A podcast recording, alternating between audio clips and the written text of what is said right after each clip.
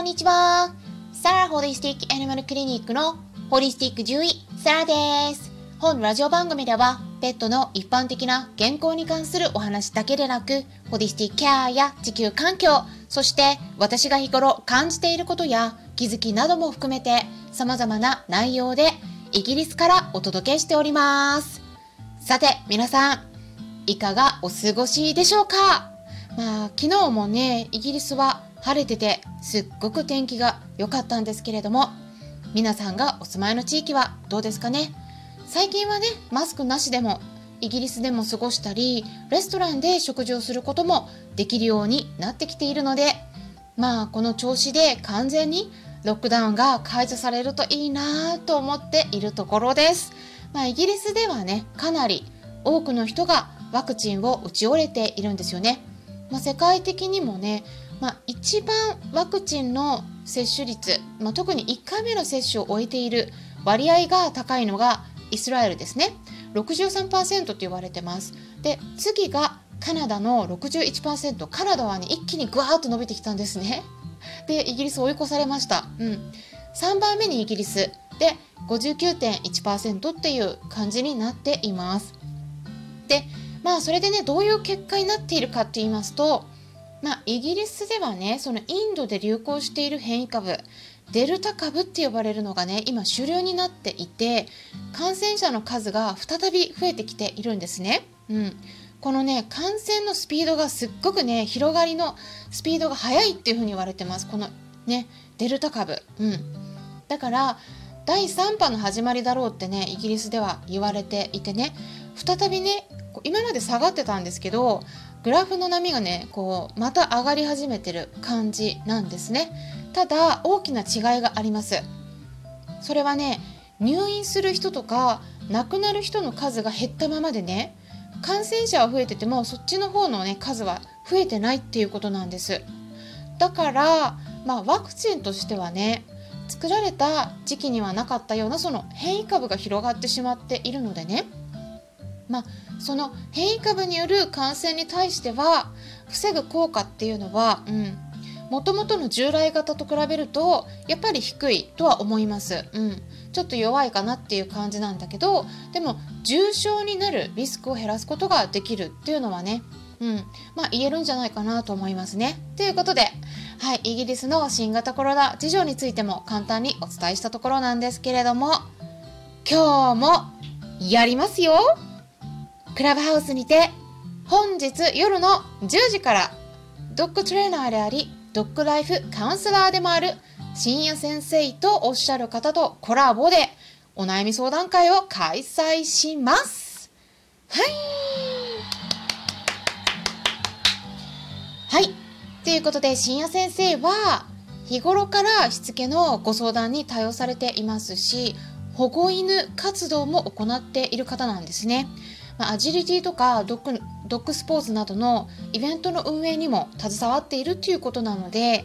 まあ、いろんなお話を聞くことができると思います。そしてね明日はですね6月8日の火曜日の夜10時10分からは、えー、何でしたっけ？イベントがもう一つありましたよ。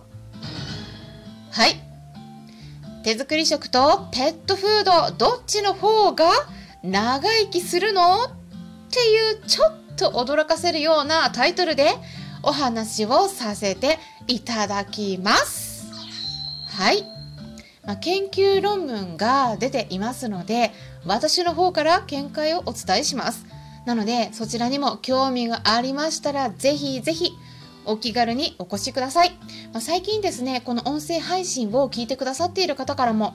クラブハウスに招待してほしいというご要望が増えています。うん。もうね、結構何人もね、招待させてもらいました。でもね、招待するたびに、招待状は減るんだけど、一旦。でもね、再びね、クラブハウスからもらうんですね。だからね、どんどんね、なんか全然減らないんですよ。なのでまだまだ招待できますのでもしもね、うん、他にもクラブハウスを使ってみたいと思われている方がいらっしゃったら私の方に直接メールとかメッセージをお送りください。まあちょっとした審査はさせていただいているんですけれどもある程度の基本的なことにねお答えいただければ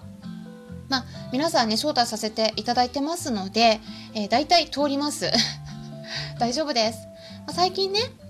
クラブハウスを利用し始めた方は是非ですね検索してみてください。ペットのホリスティックケアっていうワードですね。そしたらねそのクラブが見つかることができますのでそしたらフォローしておいてください、うん、フォローした方が私が立ち上げた時にルームをねすぐに見つけやすくなります。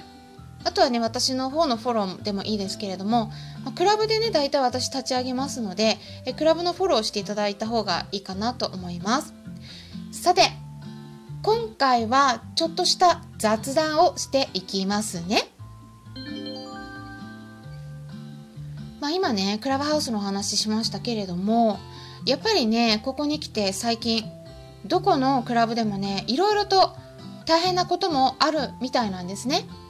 まあ、私はいろんなクラブのモデレーターを掛け持ちで担当して いるので、えっとね、そんなに深いことはしてないんですけどただね担当する日とかはあの私の方でもねルームを立ち上げてお話ししているんですね。で私自身のペットのホリスティックケアクラブの方は私がね運営者で私一人でね今のところ運営してるんですね。まあ、他の方にお手伝いしてもらえればその分助かる点がある反面ですねやっぱ方針が違ってたり意見が食い違ったりするとそこでね運営が大変になることもあるのはよく知ってるので まそこはねちょっとあえて今のところは1人で運営してるっていう感じなんですよね。お手伝いしてくださる方がいるとすごく助かるんですけれどもちょっとねやっぱりあのいろんな方もいらっしゃるのでねでクラブハウスでクラブを一緒に運営していく上でねやっぱりネックになってくるのは報酬が何も発生しない中であの全員が無料で言ってみればただ働きするような感じになるっていうところだと思うんですよね。なのでそういった活動に対して前向きに取り組んでちょっと自分の時間が削られるとしてもそれを楽しんでやれる方であれば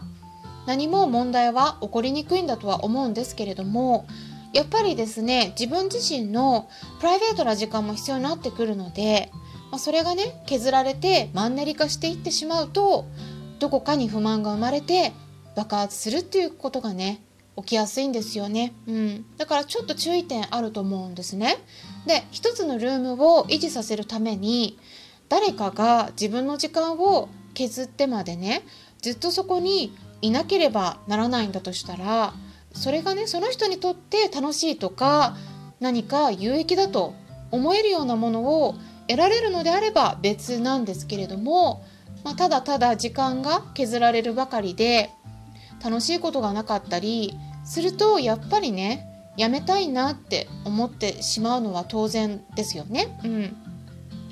だからこの辺りのバランスを取るのがすごく難しいと思います。うん、特にねクラブハウスに関しては私が始めた今年の2月あたりはどのルームでもね人が集まってる感じだったんですけど最近はねやっぱ立ち上がるクラブとかルームの数が増えたんですよねそうすることで人がばらけるような感じになっててね。今まで人がたくさん集まってたルームにも集まる人がね結構減ってるような印象があります。あとね、うん、今日本はねまだ緊急事態宣言が続いている状態だとは思うんですが今後ねこれが解除されたり感染が落ち着いて自由に旅行もできるようになったりすると、まあ、クラブハウスから離れる人もね出てくると思うんですよね。まあ、ずっと家にいる人だったらクラブハウスを利用することもできるけれども、まあ、外に出て旅行したりするとなるとねやっぱり利用できる時間が限られてきますよね。まあ、そうなった時にどうなるかなっていうのをねちょっと感じていますね。まクラブハウスが他の音声と違うのはライブができるっていうところなんだけれどもアーカイブが残せないんですよね。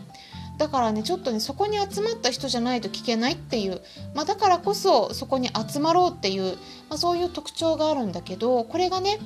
いい方向に行くのかそれとも足を引っ張る方向に行くのか。ちょっとどうなるところどうなるかわ、ね、からないところがあるなというふうには感じていますね。